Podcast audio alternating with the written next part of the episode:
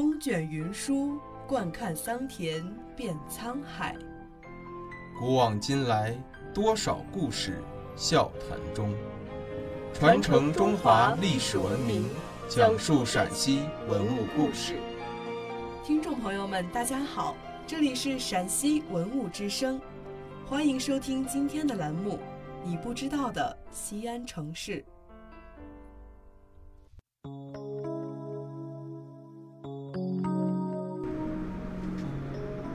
贞观六年年底，天上飘着瑞雪，长安城一片祥和。春节到了，唐太宗李世民眉头一皱，想起在监狱中还有一群判了死刑的犯人，便乘坐銮驾驾车来到大理寺监狱视察。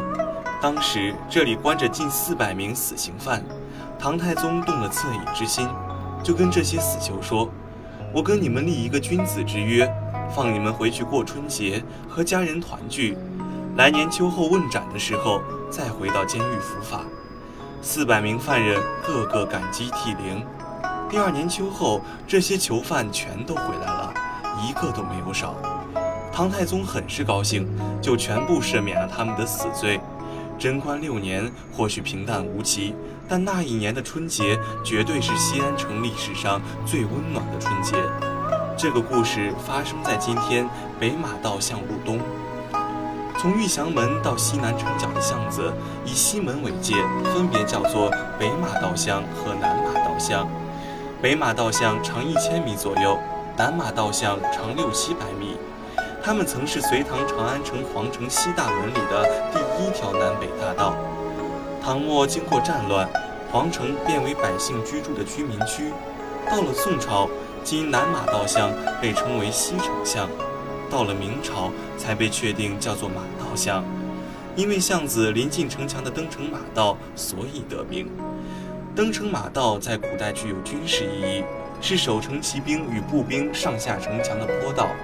不管是和平时期的日常城池防守，还是有紧急军事行动的战争时期，骑兵、步兵均可迅速从马道登上城墙。马道是一条斜坡，坡度为二十五度，宽六米。坡道的一旁有一点五米宽的阶梯，便于步兵上下城墙。清朝每三年举行一次考试，各个县考取武状元的学子赶到西安，在马道巷这里骑马射箭，许多人纷纷观看。如今的北马道巷南口还设有唐代大理寺遗址的石碑。这里也从隋唐的最高法院到明清的军事机构，已经完全变成现在的一条商业街。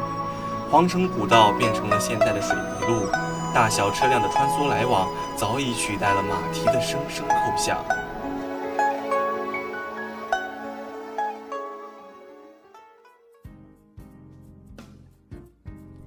感谢收听今天的陕西文物之声。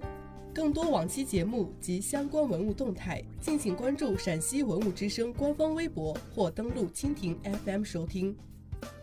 听众朋友们，我们下期再见。